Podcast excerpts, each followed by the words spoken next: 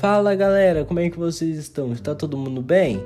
Hoje esse é mais um episódio do Educação em Caos e falaremos sobre a diferença entre poema e poesia e ressaltaremos alguns nomes da literatura mundial.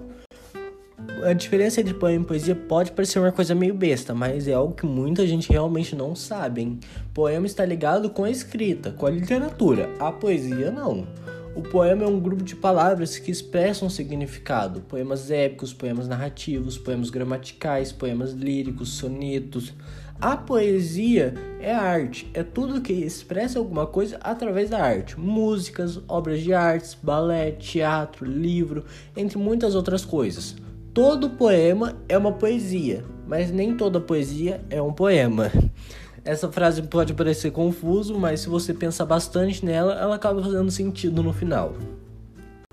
Então vamos falar sobre alguns dos grandes escritores que eu falei no começo do podcast.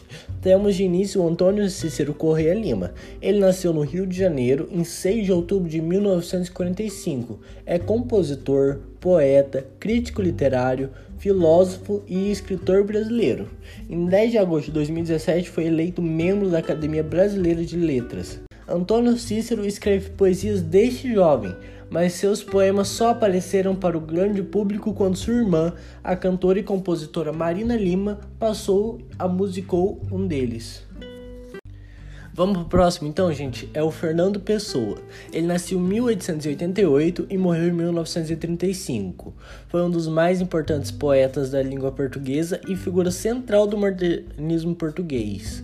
Poeta lírico e nacionalista, cultivou uma poesia voltada aos temas tradicionais de Portugal e ao seu lirismo saudosista, que expressa reflexões sobre seu eu profundo, suas inquietações, sua solidão e seu tédio.